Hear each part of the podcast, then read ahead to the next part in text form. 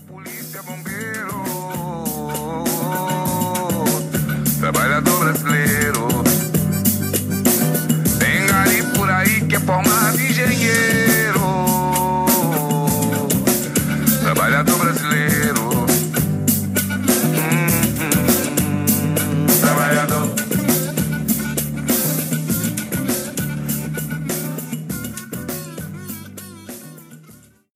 Fala galera, que tá falando aqui é o Thiago Post e esse é mais um Postcast. Antes de continuar, eu queria abrir um parênteses e compartilhar três coisas que aconteceram nessa semana e com o lançamento desse terceiro episódio do, Postcast. Primeira coisa é que eu comprei o microfone e aprendi a fazer algumas edições básicas de áudio, então eu espero que o áudio, a qualidade do áudio melhore bastante. É essa é a primeira coisa. A segunda coisa é que a gente passou a publicar os podcasts no Anchor FM. É um site que vocês podem baixar o aplicativo no celular para ouvir, ficar conectado aí quando sair novos episódios já vai aparecer para vocês. E a última coisa é a possibilidade, talvez, de um amigo meu participar, ele ouviu, gostou e ele ele se interessou em talvez participar de alguns episódios, eu não sei exatamente como que vai ser, mas essa é uma possibilidade, não é nenhuma promessa, mas eu tô muito feliz porque esse cara é muito, muito cabeção e super admiro ele, o trabalho que ele faz, enfim, a vida dele, a história dele. Então talvez a gente tenha novidades por aí na sequência. Tá bom? Era isso que eu tinha para falar antes da gente começar. Então agora vamos pro show. E desse jeito a vida segue sem melhorar.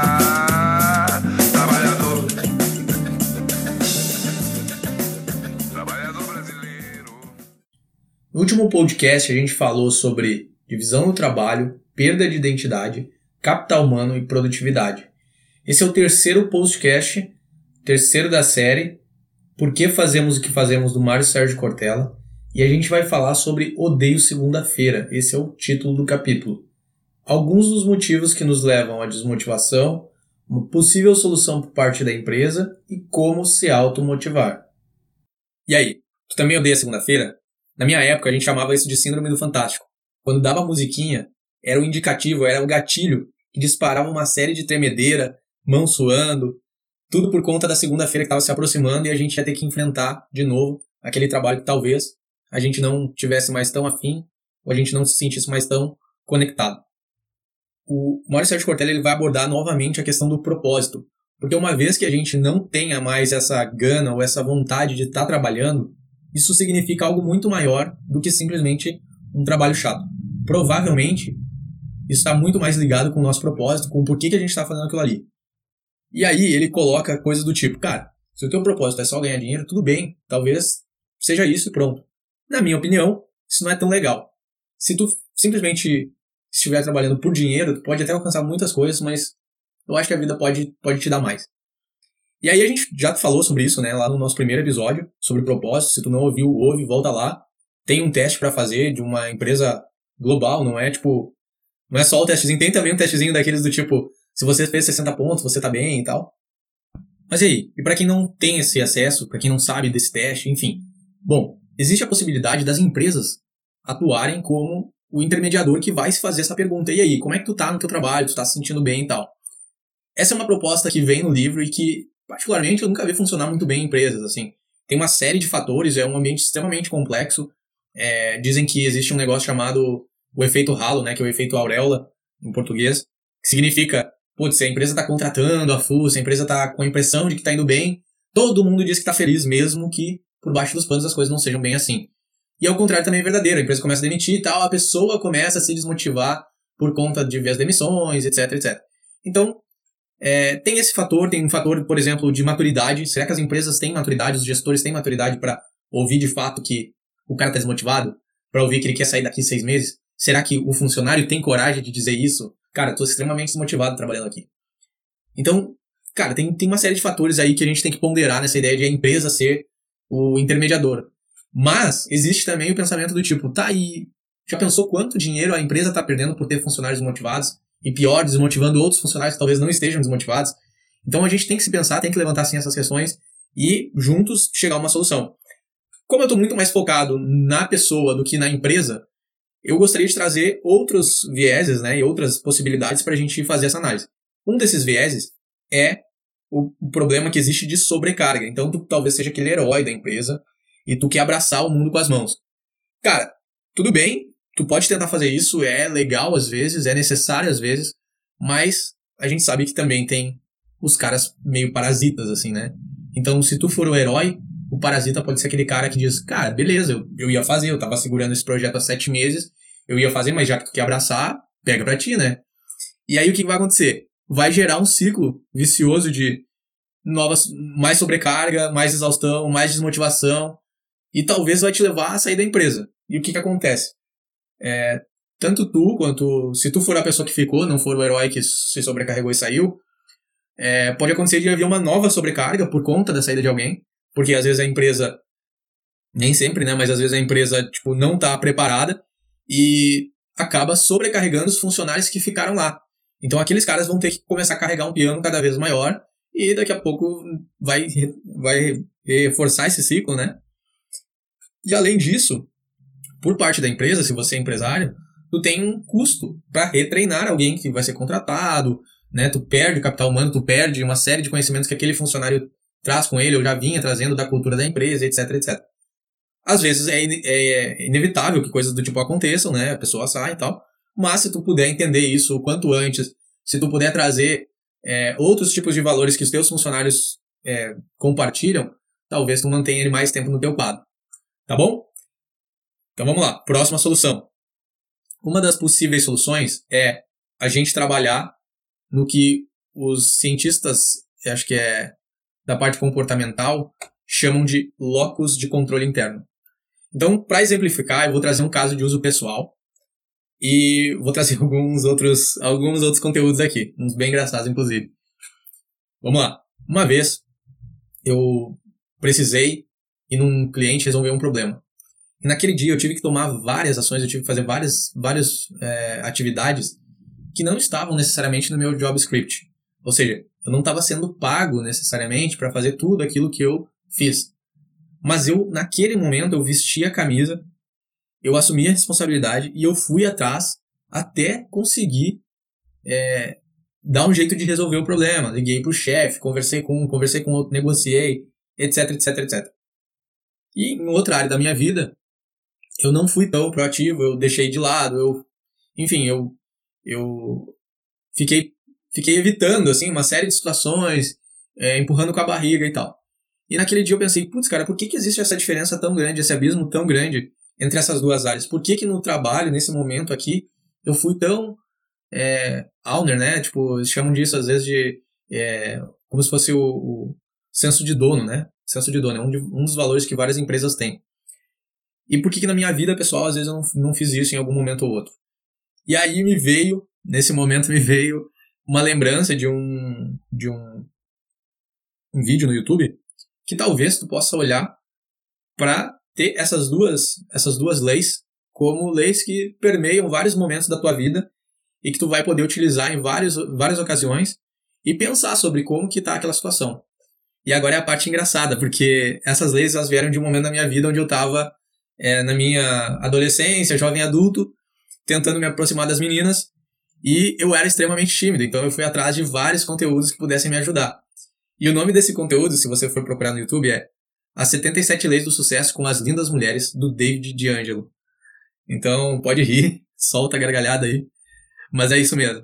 E eu não olhei as 77 leis, eu olhei algumas poucas, eu não lembro quantas exatamente. E realmente depois da segunda, assim, o negócio começa a ficar meio estranho. Mas a primeira e a segunda leis, elas são universais, elas servem para qualquer situação e para qualquer pessoa. Então vamos lá. Primeira lei é aceite as coisas como são. Cara, isso aqui é de uma profundidade tamanha. Porque na maior parte das vezes a gente quer imaginar que a coisa é mais colorida do que realmente é. A gente quer viver em Nárnia. A gente quer viver num mundo de fantasias, onde as coisas dão sempre tudo certo. E quando dão errado, a gente até, tipo, a gente evita, sabe? É, eu perdi uma grana aí com criptomoeda e eu tô até hoje evitando voltar lá para ver o que, que tá acontecendo. Não foi um dinheiro tão alto, então eu posso me dar esse luxo, mas cara, eu devia enfrentar a realidade, a realidade é essa, e aí, o que, tu vai fazer, sabe? Então, aceite essas coisas como elas são. Aceite. Essa é a primeira fase. Ao aceitar as coisas como elas são, a gente pode, então, efetivamente mudar a realidade, porque a partir daí a gente vai estar atuando no problema correto, na situação correta. até, se a gente não fizer isso, a gente age como vítima e só reclama daquela situação. Beleza? Então essa é a primeira lei. A segunda lei é a que eu tive aquele dia no trabalho. Assuma a responsabilidade. Sinta-se dono do problema ou da solução do problema. Pegue para ti, ponha no teu colo e diga: "Eu vou resolver isso aqui". Então, cara, isso aqui é extremamente poderoso assim, porque e, e assim, e ao mesmo tempo, tá? Não não como é que eu vou dizer?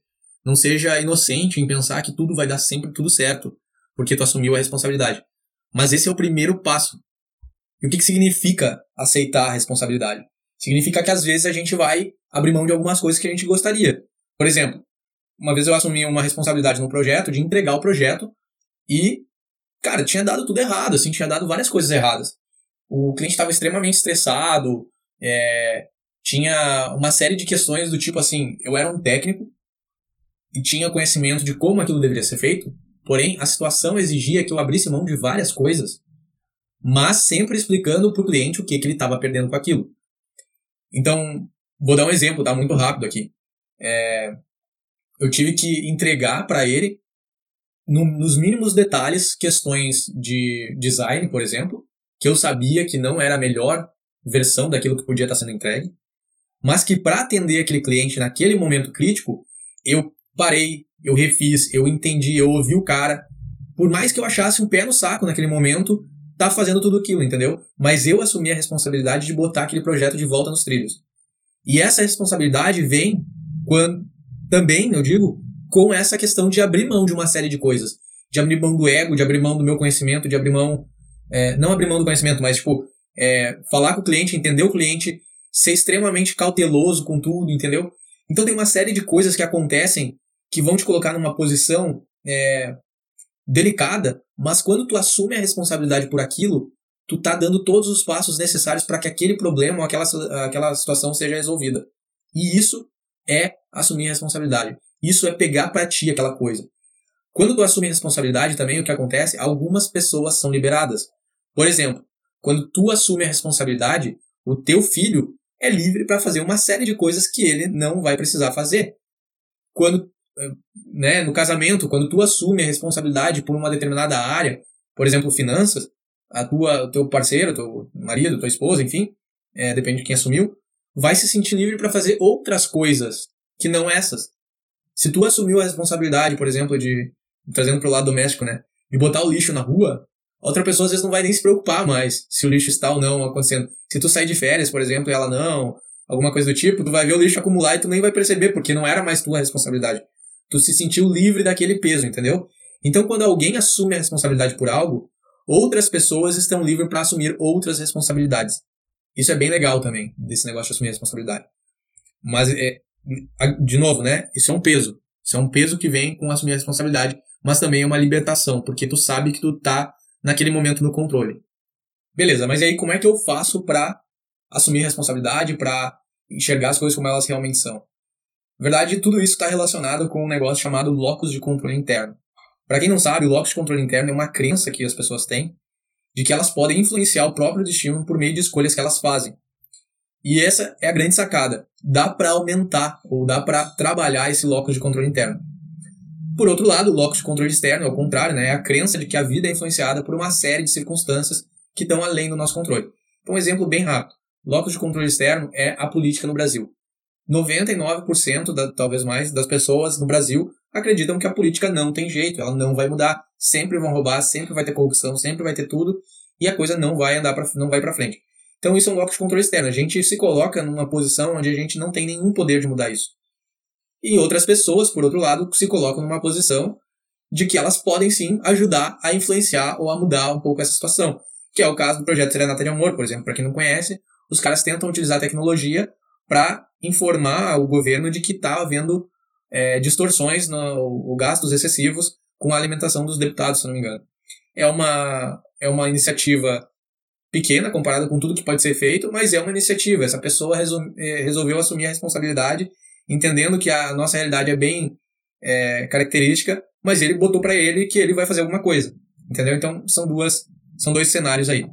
Agora eu vou dar alguns exemplos de um outro livro chamado Mais Rápido e Melhor, que é muito legal, por sinal. Ele dá é, que, que alguém do, do, da Marinha dos Estados Unidos abordou essa ideia de melhorar a automotivação, melhorar a tomada de decisão dos, dos novos cadetes. E, e é muito legal, porque eles colocam a situação, o cenário inicial como, cara, a gente tá recebendo aqui um monte de molenga, velho. Os caras não fazem nada, os caras fazem o mínimo necessário e olhe lá. Então, tipo, tu imagina, né? Os caras não podem se formar sendo esse tipo de pessoa. Eles têm que ser pessoas que assumem a responsabilidade, eles têm que ser pessoas que tomam decisões nos mais diferentes cenários. Então, como que eles fizeram para ajudar esses cadetes a influenciar essa tomada de decisão, a melhorar isso?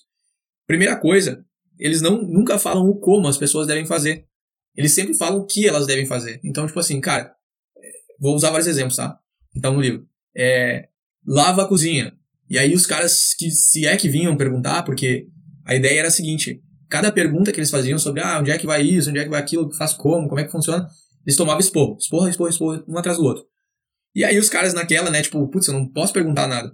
Então eu vou fazer do melhor jeito que eu conseguir, entendeu? E, e aí eu vou ler para vocês aqui uma parte do que, aconteceu nessa aí deles tentar arrumar a cozinha, né, arrumar, limpar o refeitório. Então os caras não tinham nada, noção de nada, como é que funcionava é, a máquina de lavar louça industrial, eles não sabiam onde é que ficavam as coisas e tal.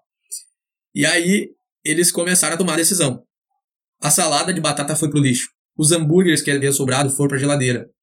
A lava-louça foi carregada com tanto detergente que o chão ficou coberto de espuma. E eles levaram três horas depois para tentar arrumar isso. Perderam duas dúzias de garfo. Desligaram o congelador de, sorvete, o congelador de sorvetes por engano. Enfim, foi um, foi um Deus nos acuda, né? Todos os tipos de, de, de erros aconteceram.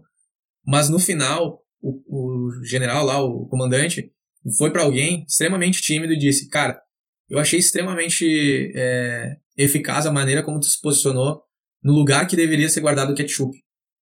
E aí o engraçado é que aquilo não foi uma decisão difícil de ser tomada. Mas para aquele recruta específico, foi. Porque ele era extremamente tímido, ele era o menor do, do time e tal. E ele, para ele, aquilo foi muito importante, aquele reconhecimento. Então, uma das técnicas que eles usam é nunca elogiar quem é bom em alguma coisa só porque é bom. Eles elogiam o esforço. Então, se tu é bom em correr e tu correu bem, cara, tu é bom em correr, o que, que eu vou dizer, entendeu? Mas se tu é ruim em arremessar a bola de basquete, tu se esforçou e fez, sei lá, 3 de 10, e antes tu fazia 1 de 10, eu vou lá e vou te elogiar por isso, entendeu? Pelo teu esforço. Sempre eles elogiam o esforço, a tua tentativa, a tua disciplina, e não o teu talento. Entendeu? Então não existe algo como elogio por tu ser um líder nato. Porque o líder tem que aprender a ser líder, ele tem que aprender a liderar. Outra situação que aconteceu dentro desse, desse exemplo aqui foi, e essa é uma técnica bem interessante que a gente pode usar, que é a seguinte. Num momento lá, de uma prova chamada Ceifador de Almas, os caras já tinham corrido por horas e horas, estavam muito cansados, e aí um dos, um dos cadetes perguntou pro outro, por que que tu tá fazendo isso? E ele respondeu assim, para me tornar fuzileiro naval e dar uma vida melhor para minha família. O que que acontece? Eles foram ensinados que todo, todo é, a tarefa difícil, ela vai continuar sendo difícil, mas ela se torna um pouco mais fácil quando a gente atrela a ela um, um, propósito, vamos dizer assim, né, uma motivação de alto valor. Então, é uma forma de eu conectar uma coisa que às vezes é bem abstrata e está longe de acontecer com algo presente e real para mim e emocionalmente conectado a mim. Então ele conectou a dar uma vida melhor para a família dele. Isso é algo que a gente pode fazer em vários momentos da minha vida. Por que, que eu faço o meu trabalho? Por que, que eu passo às vezes 12 horas trabalhando? Por que, que eu, é, enfim, estudo tanto? Por que, que eu viro à noite fazendo isso? E aí a resposta pode ser esse tipo de coisa. Pode ser por causa do meu filho, por causa da minha mãe, por causa do meu marido, por causa da minha esposa. Então, por que que tu faz o que tu faz? E aí eu quero levantar que essa é a primeira parte, é, na minha opinião, né, essa é a primeira parte do que a gente tem que fazer. A segunda parte do que a gente tem que fazer é se perguntar é, por que, que eu não faço diferente? Eu preciso, de fato, trabalhar 12 horas para obter isso? Eu preciso, eu posso ter outras alternativas, porque o que, que acontece? Eu aprendi que muitas vezes o trabalho é uma forma de preguiça. Isso é verdade para mim e é verdade para outras pessoas também. É, eu posso usar o trabalho como uma desculpa. De que maneira? Por exemplo, vamos dizer que eu seja Uber e eu trabalho 12 horas por dia. Isso é muito comum em São Paulo. E eu tenho certeza que os caras estão dando melhor para garantir um futuro para a família deles. Na verdade, para garantir um sustento. Só que será que eles estão pensando a longo prazo? Será que esses caras sabem que talvez um dia o Uber não vai estar disponível? Que eles fiquem numa pindaíba? Será que eles estão aplicando um plano B? Será que eles estão estudando? Eu tenho certeza que uma série de motoristas estão fazendo isso. Mas tem tantos outros que não estão fazendo. E eles não estão pensando nessas situações. Então, além de se perguntar, beleza, hoje eu trabalho 12 horas ou 8 horas, enfim, para ajudar minha filha a ir para a escola todos os dias. Mas como que eu posso fazer isso de outras formas? Quais são as opções? Por que, que eu não posso deixar de fazer isso? Por que, que eu não posso fazer outra coisa? E, cara, pensa, é, eu acho que as perguntas elas são poderosas. Nesse sentido, elas nos dão imaginação. Faça todo tipo de pergunta dentro da área que tu tá. Que alternativas tu tem? Quais as pessoas que tu conhece que podem te ajudar? Entendeu? Então, assim, faça planos B, planos C, planos D, entendeu? Faça outros planos. Não acredite que só uma coisa é possível, que só essa realidade é possível. Existem outras realidades e às vezes elas estão mais perto do que a gente imagina. A gente simplesmente não consegue enxergar porque a gente não para alguns minutos para refletir e para se perguntar por que, que elas não podem ser possíveis. Para finalizar, é, eu queria trazer o texto do Rony Chitone, é um, um cara muito top aí do LinkedIn, e, e ele traz numa, um dos posts deles, que eu vou deixar aqui na, nos comentários, nos, o link, que o Atlas ele foi punido pelos, por Zeus a carregar o firmamento nos, nas, nos ombros, nas costas, enfim. E ele co coloca assim: Conheço gente assim. Elas pensam que suportam o céu e o mundo nos ombros, e as suas atitudes são moldadas pelo peso das coisas de fora. Elas sofrem como Atlas, as coisas que vivenciamos não têm o poder de fazer que tenhamos atitudes específicas invariáveis. Admiramos pessoas sem braços que nadam, sem olhos que pintam, e outras tantas que, a despeito de sua condição miserável, mudam e inspiram multidões que não suportariam o peso que Zeus decidiu colocar em seus ombros deformados. Cara, isso é pra gente pensar. Será que a gente está fazendo de fato tudo que a gente está fazendo, que a gente poderia estar tá fazendo? Será que a gente não está é, não olhando para as realidades da maneira como elas são, não aceitando a realidade da maneira como ela é? Será que a gente não tá deixando de tomar responsabilidade para nós? O que, que, mais a gente não tá fazendo, entendeu? Então, assim, se tu tá desmotivado no teu trabalho, se tu odeia segunda-feira, se tu não suporta mais o teu trabalho, quais são os planos, quais, é, quais são as ações que estão na tua lista para que tu faça e consiga sair dessa situação? O que que tu fez ontem, o que que tu fez hoje, o que que tu vai fazer amanhã, na semana que vem? Tu tá melhorando o teu capital humano? tu tá te tu tá estudando, tu tá fazendo o quê, entendeu? Tu tá conversando com outras pessoas que tu conhece que já saíram da situação, que já estão melhores que tu. Cara, as pessoas adoram ajudar. Vai atrás, velho. Então é isso, pessoal, é isso que eu tinha para falar hoje. No próximo episódio a gente vai falar de das rotinas, né, de como as rotinas são importantes na nossa vida e como a monotonia pode entrar na nossa rotina e, e matar a nossa motivação. É isso, pessoal. Agradeço por vocês terem vindo. É, espero que vocês possam continuar ouvindo e mandem suas dúvidas, perguntas, compartilhem, curtam aí. E muito obrigado. Aquele abraço. Tchau, tchau.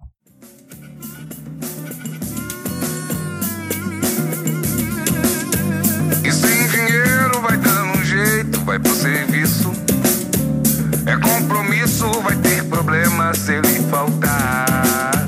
Salário é pouco, não dá pra nada. Desempregado também não dá. E desse jeito a vida segue sem melhorar.